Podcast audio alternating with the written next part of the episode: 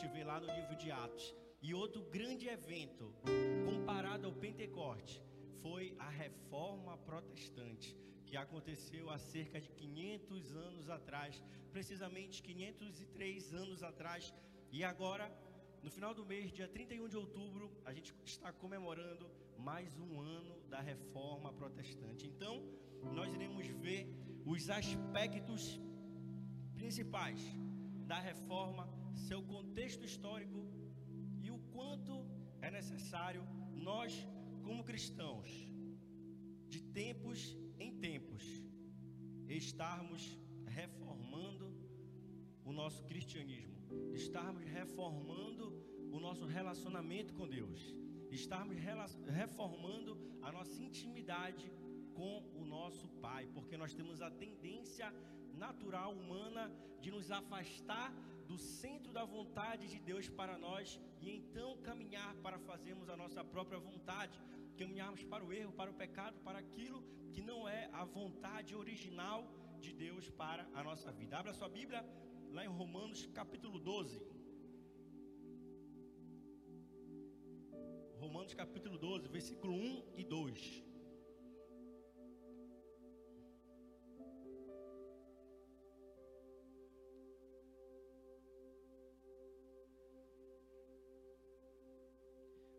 Romanos capítulo 12, versículos 1 e 2. Eu vou, lá, eu vou ler aqui na tela para a gente ler junto, tá bom? Se você quiser acompanhar aqui, fica à vontade. Portanto, irmãos, rogo-lhes, pelas misericórdias de Deus, que se ofereçam em sacrifício vivo, santo e agradável a Deus. Este é o culto racional de vocês. Não se amoldem ao padrão deste mundo, mas transformem-se pela renovação da sua mente, para que sejam capazes de experimentar e comprovar a boa, agradável e perfeita vontade de Deus. Olha só o que fala o versículo 2: Não se amoldem ao padrão deste mundo, mas transformem-se. Transformem-se pela renovação da sua mente, para que sejam capazes de experimentar a boa, perfeita e agradável vontade de Deus. Esse versículo ele fala justamente sobre a necessidade que nós temos de, com o passar do tempo, não nos amoldarmos ao padrão do mundo. Perceba, quando a gente fala sobre o novo convertido, a gente geralmente associa ao primeiro amor, uma pessoa extremamente intolerante ao pecado, uma pessoa extremamente xiita em suas práticas, uma pessoa que sempre busca fazer com excelência o melhor para Deus. No entanto, quando a gente vai passando com o tempo, os anos, a gente vê aquele mesmo cristão que após um certo tempo já se converteu, três anos, cinco anos, dez anos, a gente percebe agora e fala: o primeiro amor passou. Agora a pessoa não vive mais o primeiro amor. A gente associa a uma pessoa que vive o cristianismo de forma mais desleixada, sem tanto compromisso, sem tanta fidelidade, sem tanta radicalidade com relação àquilo que a Bíblia ensina, aquilo que Cristo nos ensina. E então a gente percebe que o ser humano, com o passar do tempo, ele tem a tendência de se afastar da vontade inicial de Deus para a sua vida. Ele tende a se afastar desse primeiro amor, desse melhor amor, e então viver uma vida cristã de qualquer forma. Viver uma vida cristã fria, viver uma vida cristã morna, viver uma vida cristã que não espelha a realidade daquilo que inicialmente recebeu do Espírito Santo, aquela santidade, aquela radicalidade, aquele extremismo para com a santidade de Deus e o extremismo também para com o afastamento do pecado. Se torna fácil dizer: estou com sono, não vou para o culto. Ah, estou trabalhando muito essa semana, eu não vou participar das atividades, das programações da igreja. Ah, eu estou querendo fazer algo que nunca mais eu fiz. Ah, eu estou querendo pecar, sabe? Depois eu peço perdão, Deus vai me perdoar. E a vida então começa a ficar distante de Deus. O cristianismo então começa a ficar frio. O relacionamento com Deus começa a ficar somente com choro de arrependimento fajuto no culto de domingo. Ouve um louvor e chora se quebrando, mas sai do culto, volta à vida normal. Sai do louvor, volta à vida normal. Sai das programações da igreja e volta à vida normal. E preste atenção, estou falando isso somente de você, estou falando de mim. Por muitos anos, eu ia para a igreja e falava para Deus: Senhor, eu não quero mais ser o mesmo. Senhor, transforma a minha vida. Senhor, como é que eu posso aqui na igreja sentir tanto a tua presença, sentir tanto o Espírito fluir na minha vida?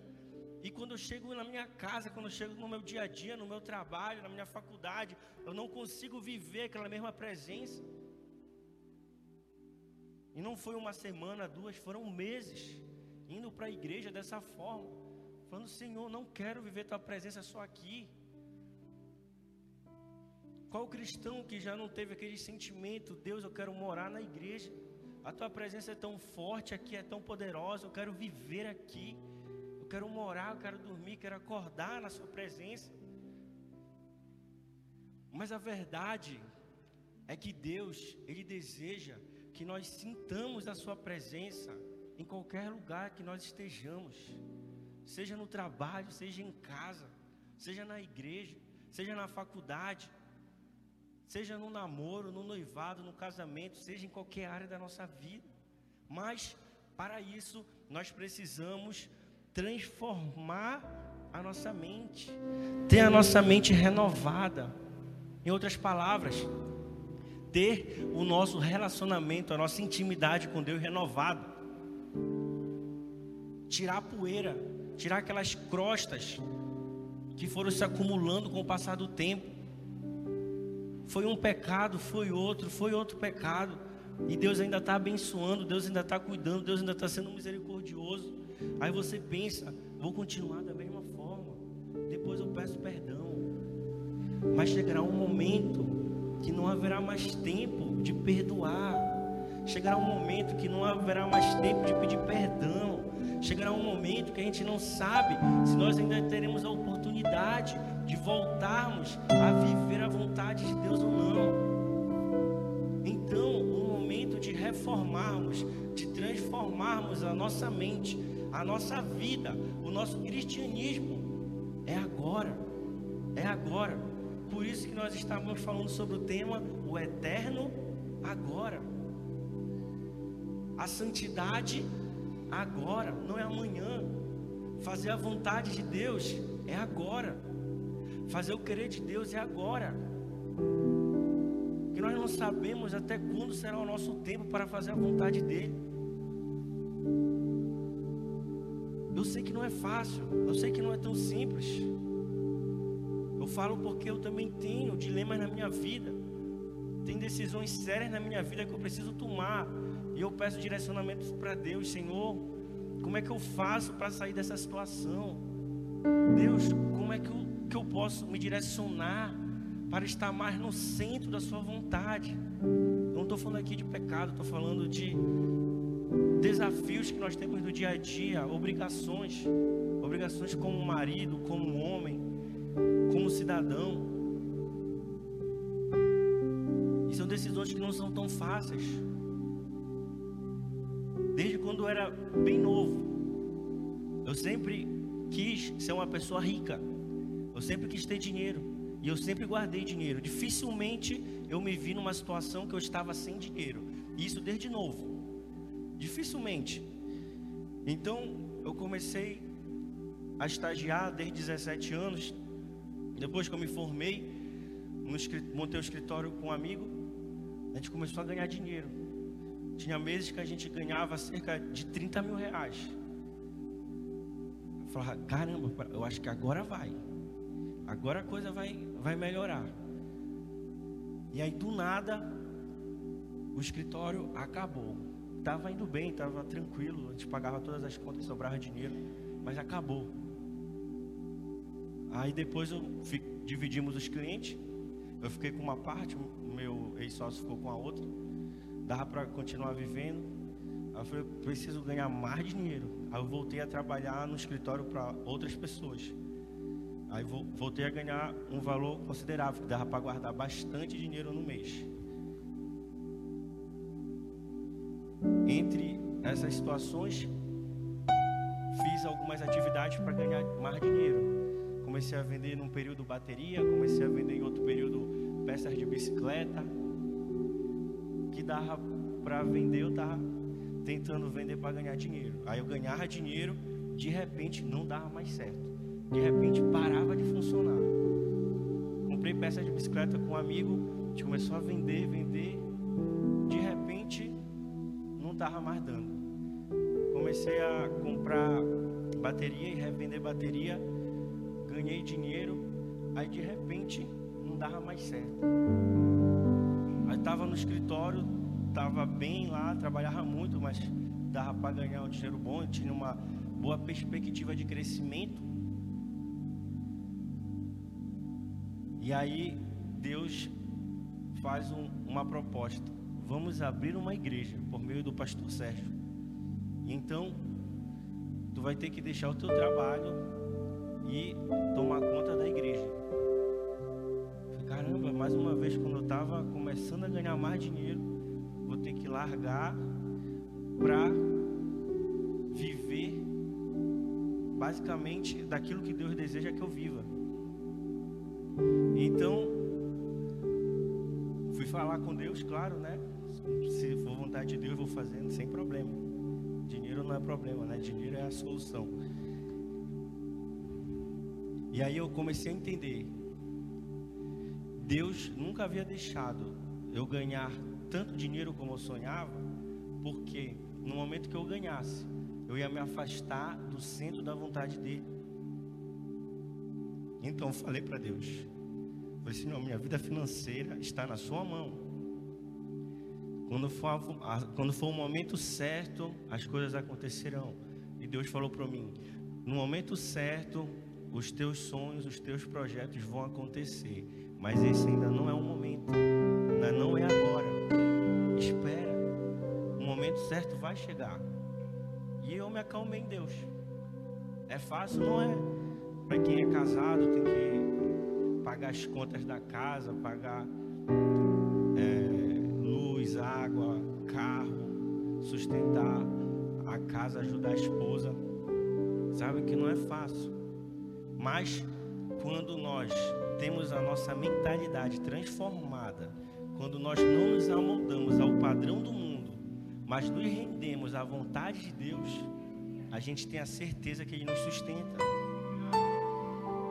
Quando eu era bem novo ainda, devia ter 15 anos, 16, eu sempre dizimei e ofertei. O dinheiro que me davam, meu pai, minha mãe, minhas tias, meus avós, davam 10 reais, 5, 20 para comprar lanche na escola, sair com os amigos.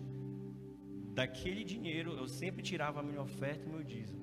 Num desses momentos eu estava na igreja e eu estava com a minha oferta nas mãos, eu fiz uma oração a Deus. Eu falei a Deus, Senhor, tenho sido sempre fiel a Ti. E eu peço que o Senhor também me guarde, guarde a minha vida financeira, nunca me deixe ficar sem dinheiro, nunca me deixe ficar pobre. Isso eu estava orando só na minha mente, ninguém ouviu. Quando eu fui deixar a oferta, a irmã que estava no momento para receber a oferta, ela disse: Deus ouviu a tua oração e Ele fez esse pacto contigo. Eu parei como assim? Mas a minha oração foi tão simples. Nem, eu acho que nem eu mesmo estava acreditando nela. Mas Deus falou: Eu ouvi sua oração. E eu faço um pacto com você.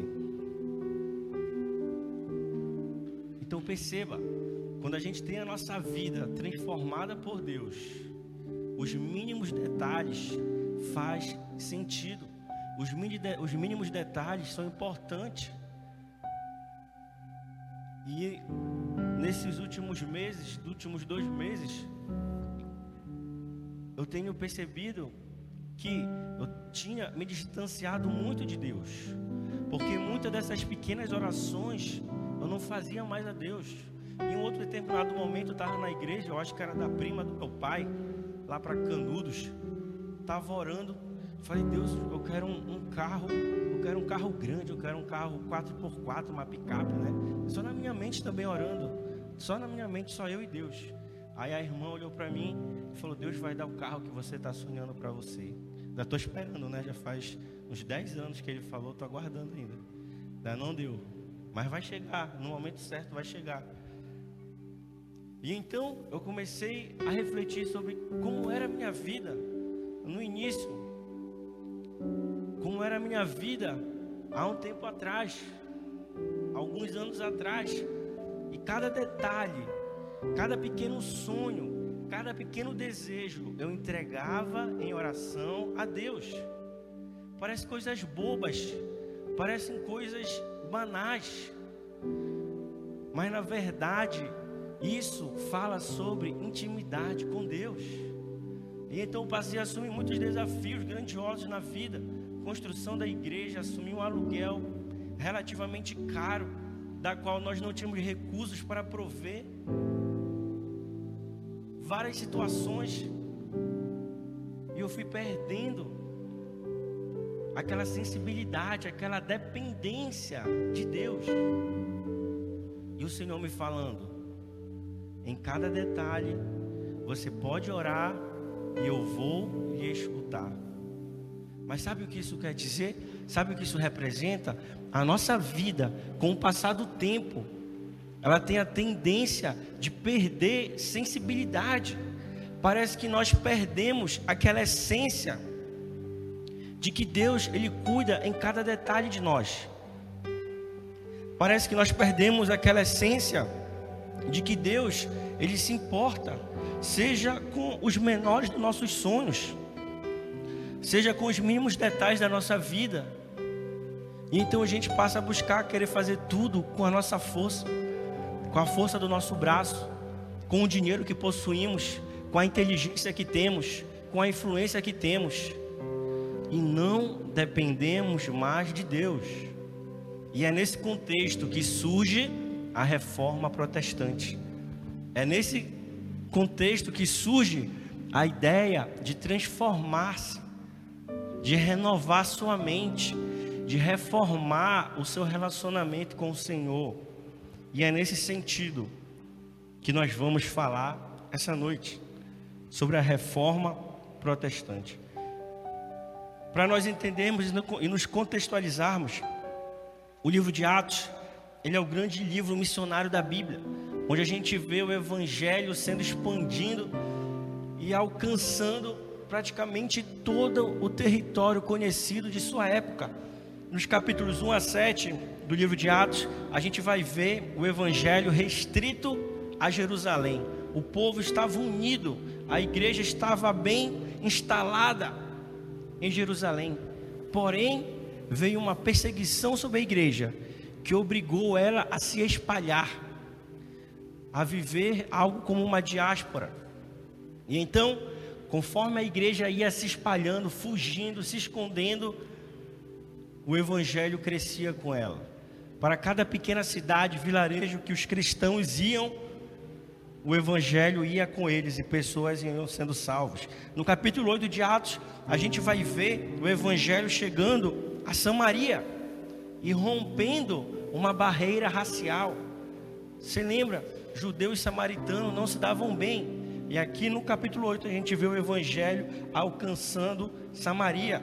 No capítulo 9, a gente vai ver a conversão do grande perseguidor dos cristãos, Paulo. Aquele que outrora era o grande perseguidor da igreja, agora se torna sofredor pela igreja. Tem um encontro com Deus, tem um encontro com o Senhor, e então ele passa de perseguidor a também ser perseguido. No capítulo 10, a gente vê a conversão de Cornélio, um gentil prosélito em Cesareia Marítima. No capítulo 11, a gente vê o evangelho na Antioquia da Síria. a terceira maior cidade do mundo sendo alcançada pelo Evangelho. No capítulo 3, a gente vê as viagens missionárias de Paulo iniciando. A primeira viagem dele para a província da Galácia, ele alcança Antioquia, Icônio, Derbe e Listra. Nos capítulos 16, 17 e 18, a segunda viagem missionária de Paulo para Macedônia e a Caia. Capítulo 19 e 20, a terceira viagem missionária na cidade de Éfeso. Você lembra Éfeso, a capital da Ásia Menor? Ali Paulo implanta várias igrejas em Esmirna, Tiatira, Sardes, Filadélfia e outras cidades daquela época. Então a gente caminha para o final do livro de Atos, onde Paulo ele é preso em Jerusalém. Pouco tempo depois, ele é solto e ele faz o que alguns consideram a sua última viagem. O sonho dele, o desejo dele era ir para a Espanha, o limite do Ocidente da época dele, o limite do Ocidente ali na Europa conhecida. Mas perceba, o livro de Atos, no capítulo 28, ele não termina, ele não tem fim. Por quê? Porque a história da igreja continua, a história da expansão do evangelho continua, a história do evangelismo, dos missionários, dos cristãos continua.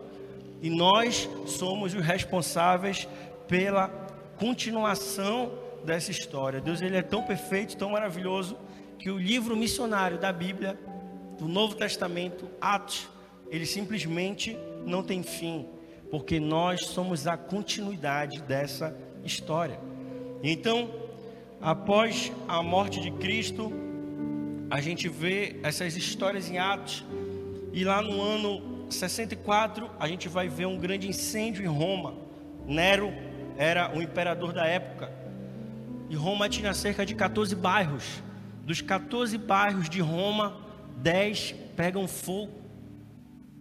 Nero toca fogo e 10 dos bairros pegam fogo, somente quatro sobram. E esses quatro bairros eles eram majoritariamente habitados por judeus. E então Nero vai e acusa os judeus de tocarem fogo em Roma e começa uma grande perseguição aos judeus. No ano 70 acontece uma grande invasão na cidade de Jerusalém, culminando na maior diáspora do povo judeu.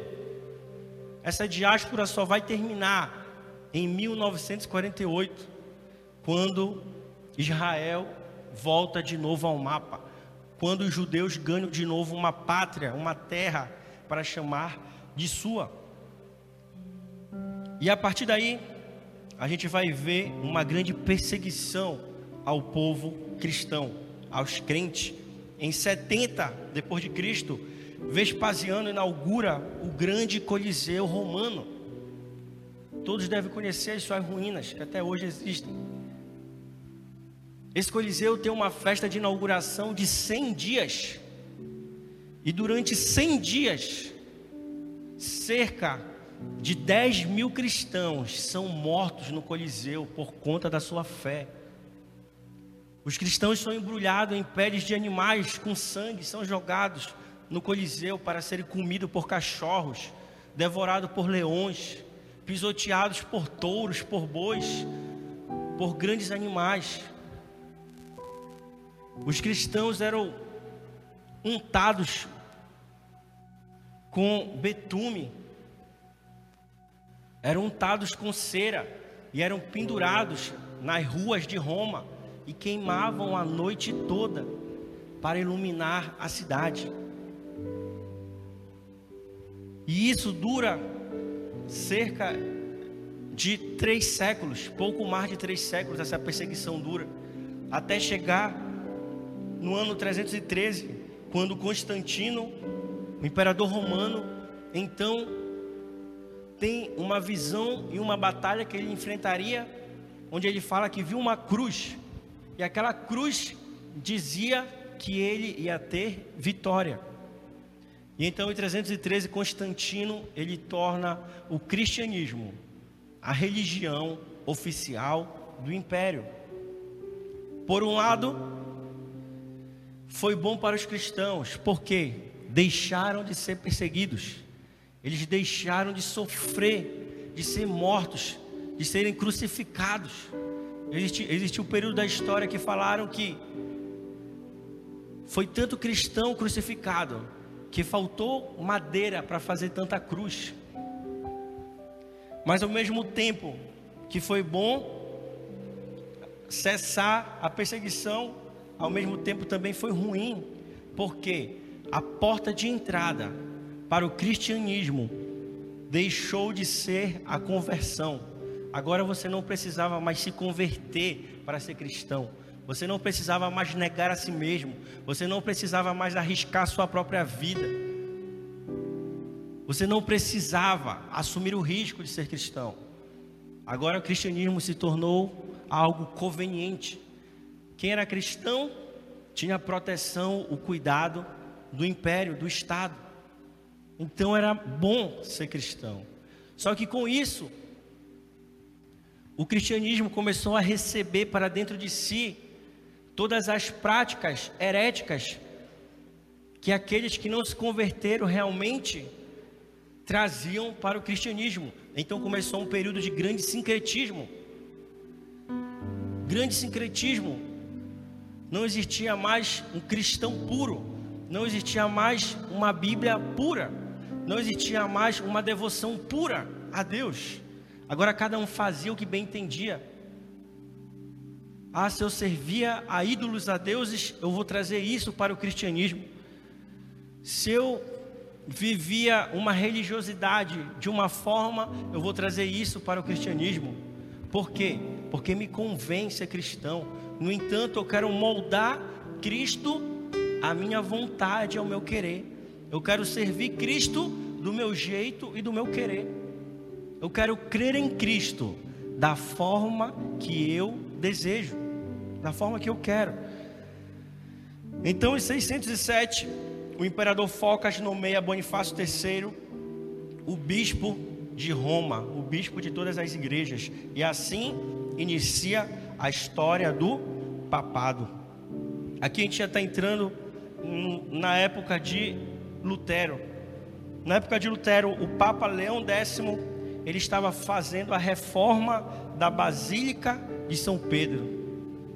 E então ele estava com um grande déficit financeiro e passou a mandar pessoas para os países da época para solicitar o pagamento de grandes quantias para o término da construção da reforma da Basílica. Foi nesse período que Lutero então se manifestou contrário às práticas da igreja ele começou a se revoltar, ele começou a denunciar as coisas que não estavam de acordo com a vontade de Deus. Então, para você ir para o céu, você precisava comprar um pedaço do céu. A venda de indulgências. Se você tivesse dinheiro, você podia comprar dois anos de perdão, cinco anos de perdão, dez anos de perdão. Então você podia pecar à vontade porque o perdão para você já era garantido, você havia comprado ele. Se você tivesse muito dinheiro, você podia comprar o perdão para a sua vida toda. Você podia passar uma vida toda devassa, uma vida toda distante de Deus, mas você, segundo as práticas da época, tinha a certeza da sua salvação, porque você havia comprado a sua salvação. Vendia-se pedaços da cruz para arrecadar-se dinheiro. Vendia-se ídolos, santos, tudo se vendia para que você pudesse conseguir espaço, perdão de Deus por conta dos seus pecados. Então o cristianismo se tornou um grande negócio. Você quer enriquecer? Compre essa água, ela é poderosa. Beba ela, você vai ficar rico. Pegue essa rosa, Pegue esse sal grosso. Pegue isso. Então você vai se tornar rico. Faça isso e você vai ser perdoado. Faça aquilo e você terá salvação. Porém, nunca se tinha Cristo como um agente intermediador entre o homem e Deus. Nunca se tinha o caminho da cruz como caminho para a salvação, para o perdão para a remissão dos pecados, não tinha o sangue de Cristo como o grande agente que nos lava e nos torna santos, semelhante a Deus. Então, no dia 31 de outubro, Lutero se levanta e coloca na porta da igreja as suas 95 teses. E por que no dia 31? Lembra no dia 1 era comemorado então o dia de todos os santos. Então estava todo mundo na cidade e a igreja funcionava como um jornal da época. Tudo que era informação importante se colocava na porta da igreja para que todos soubessem o que estava acontecendo. Então, Lutero aproveitou esse momento, colocou as teses lá para falar que não está certo, não é correto. Esse tipo de cristianismo não é o correto. Essa vida que você está levando não é a correta. O relacionamento que você está tendo com Deus não é o correto. Existem relatos de que Lutero, ele se confessava todo dia. Todo dia ele ia até o padre se confessar, pedir perdão pelos seus pecados. Fala-se que o padre disse a Lutero: Lutero, não venha mais aqui gastar o meu tempo. Você passa uma hora, duas horas se confessando e você não fez nada. Só volte aqui quando você tiver cometido algum pecado. Lutero era uma pessoa devota. Contudo, você precisa lembrar que nesse período o povo era extremamente analfabeto e a Bíblia ela não estava acessível à população. Quem detinha o domínio sobre a Bíblia, sobre a Bíblia era apenas os clérigos da época. A gente chama de idade média, cerca de mil anos, de 500 a 1500, cerca de mil anos a idade das trevas também conhecida como escolástica, porque a luz da palavra, a luz da Bíblia, não estava sobre o povo. E então, Lutero se manifesta contra todo esse padrão de religiosidade que não estava de acordo com a Bíblia. Um versículo da Bíblia chama sua atenção e ele simplesmente se revolta contra toda aquela situação. Romanos 1,17: O justo viverá pela fé. O justo viverá pela fé. E não por conta do que o homem ensina, não por conta de comprar salvação, não por conta de compra de indulgências, mas a fé nos leva à salvação. A fé nos leva a viver a cada dia a vontade de Deus em nós, na nossa família, na nossa casa. Antes de Lutero, tiveram algumas pessoas também que foram pré-reformadores, assim nós chamamos.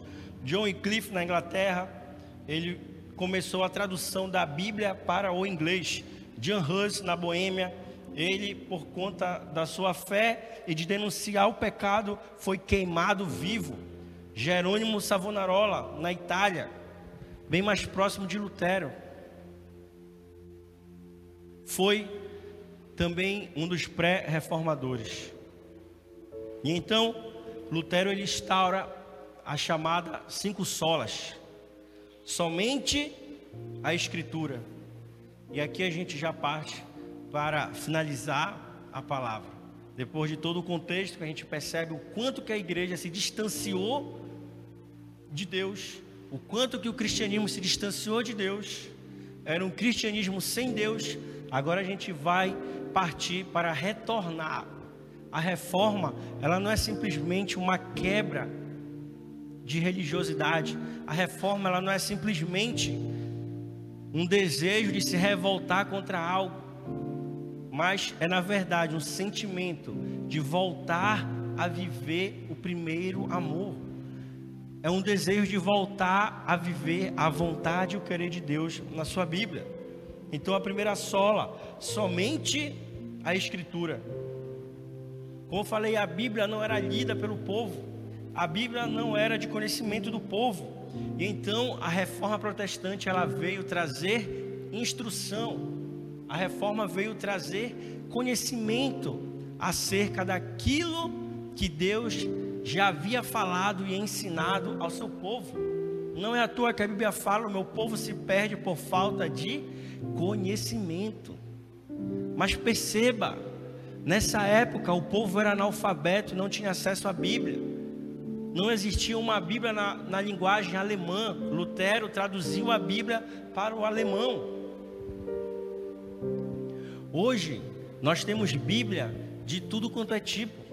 Bíblia do homem, Bíblia da mulher, Bíblia do casal, Bíblia da mulher solteira, Bíblia da mulher casada, Bíblia da mulher braba, Bíblia da mulher mansa, Bíblia da mulher submissa, Bíblia da mulher insubmissa, tudo que a Bíblia tem.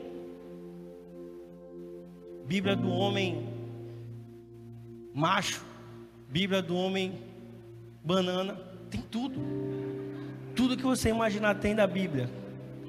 Mas você sabe, quando a gente conversa com muito cristão, não conhece a Bíblia. Parece que nós voltamos à idade das trevas, não lê, não conhece. Fala cada asneira da Bíblia. Parece que nós vivemos o mesmo tempo de Lutero onde a Bíblia estava oculta, onde a Bíblia não estava acessível. Hoje você tem Bíblia no seu celular, no seu relógio você consegue ler a Bíblia. Qualquer lugar você tem acesso à Bíblia. Mas não a lemos. Não conhecemos a sua verdade.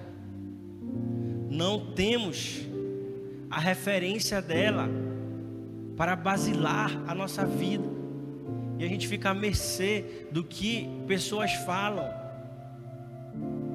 Cada pessoa cria a sua própria doutrina, cada igreja cria a sua própria doutrina. Mas e a Bíblia? Não importa. A Bíblia só é usada como uma ferramenta para se adequar ao meu propósito, quando na verdade é o contrário. A Bíblia, ela é a ferramenta pela qual eu devo instaurar fazer tudo aquilo que está de acordo com a vontade de Deus e não o contrário. Então, conhecer a Bíblia é essencial para que nós tenhamos uma vida cristã correta. Sola fide, somente a fé. Então a fé havia perdido seu valor. Você era salvo agora não pelo que você cria em Cristo, não pela fé em Jesus, como diz Efésios 2:8, você é salvo pela fé mediante a graça. Isso não vem de vós, isso é dom de Deus. Agora, a fé estava depositada em objetos, a fé estava depositada no dinheiro, a fé estava depositada em homens e em mulheres, não mais em Cristo.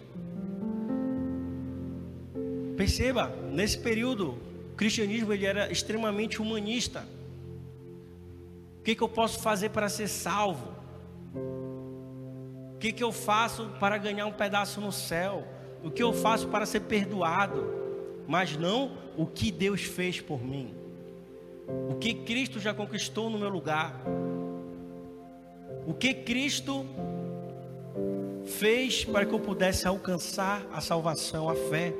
Então, o segundo ponto era a fé. Somente pela fé nós somos salvos. Somente pela fé nós podemos alcançar o propósito de Deus para a nossa vida. Somente pela fé nós podemos experimentar o melhor de Deus, a sua boa e perfeita e agradável vontade. Somente a graça. A graça é um favor imerecido. Nós merecíamos a morte, nós merecíamos a ira, nós merecíamos o inferno, mas pela graça, pela graça de Cristo, nós alcançamos a salvação, o direito de sermos abençoados, o direito de termos uma vida abundante aqui na terra. Pela graça, não porque eu mereço, não porque eu sou bom, não por obras, mas pela graça. Até então a obras era o que falava mais forte. Seja caridoso. Doe isso e você receberá aquilo. Doe cem reais e você receberá duzentos. Doe para os pobres e você vai ficar mais rico. Era obras. Mas então a Bíblia aberta novamente vem e fala: é pela graça. Você não merecia.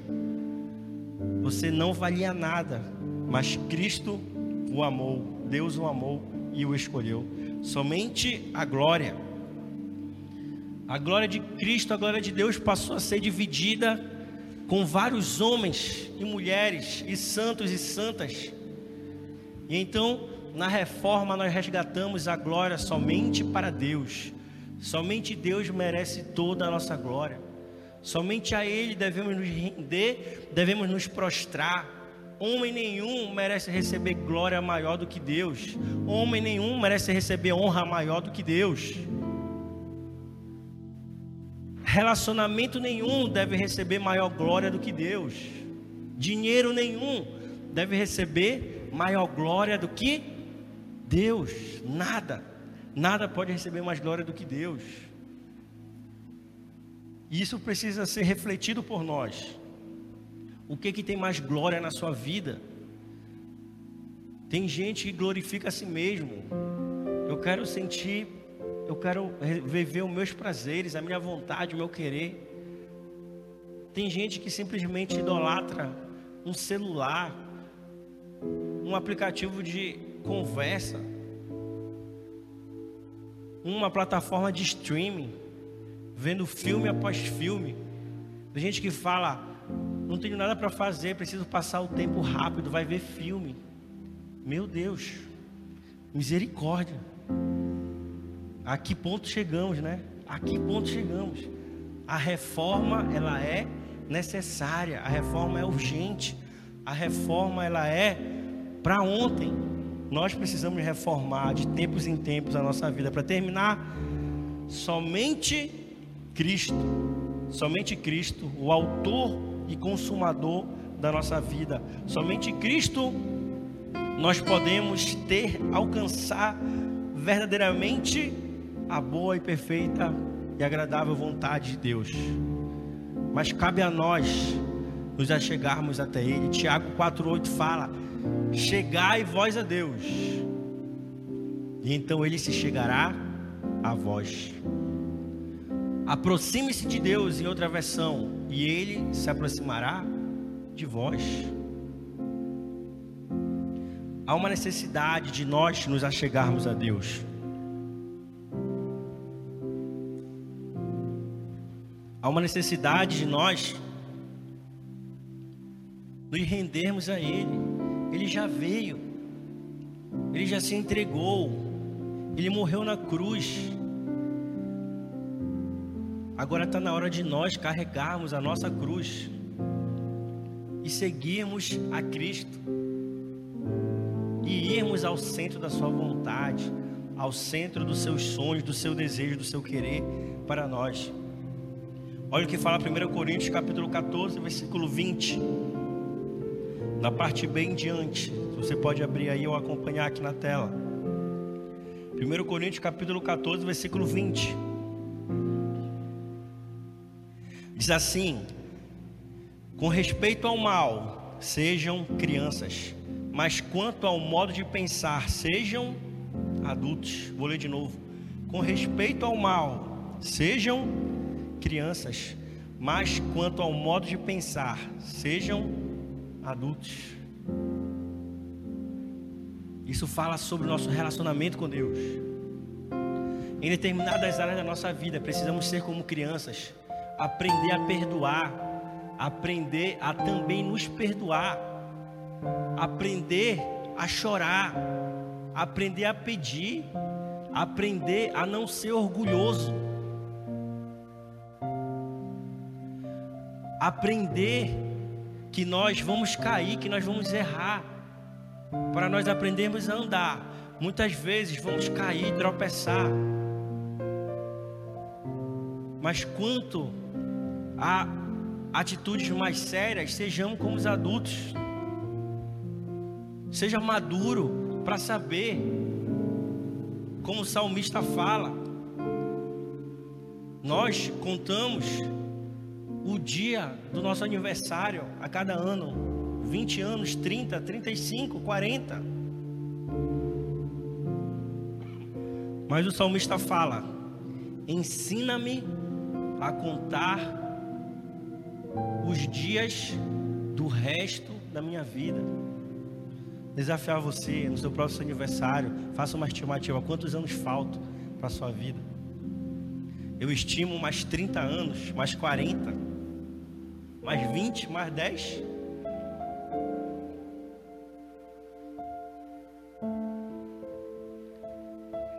E assim,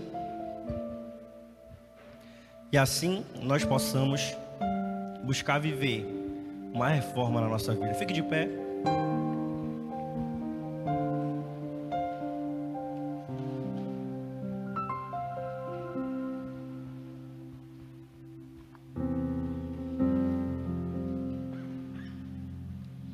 Buscar viver uma reforma em todas as áreas.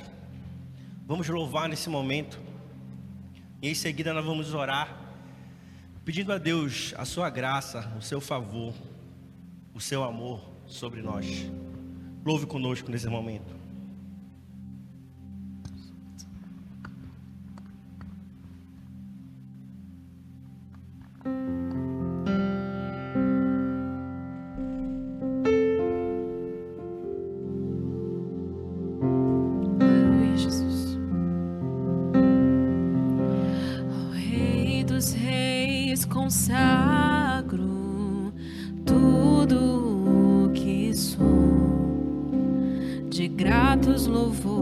Transborda o meu coração.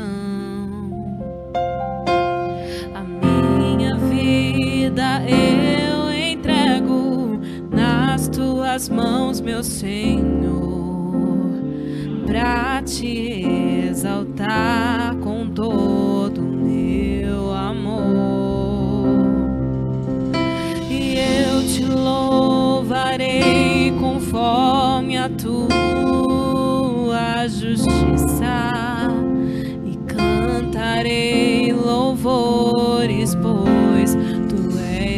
altíssimo.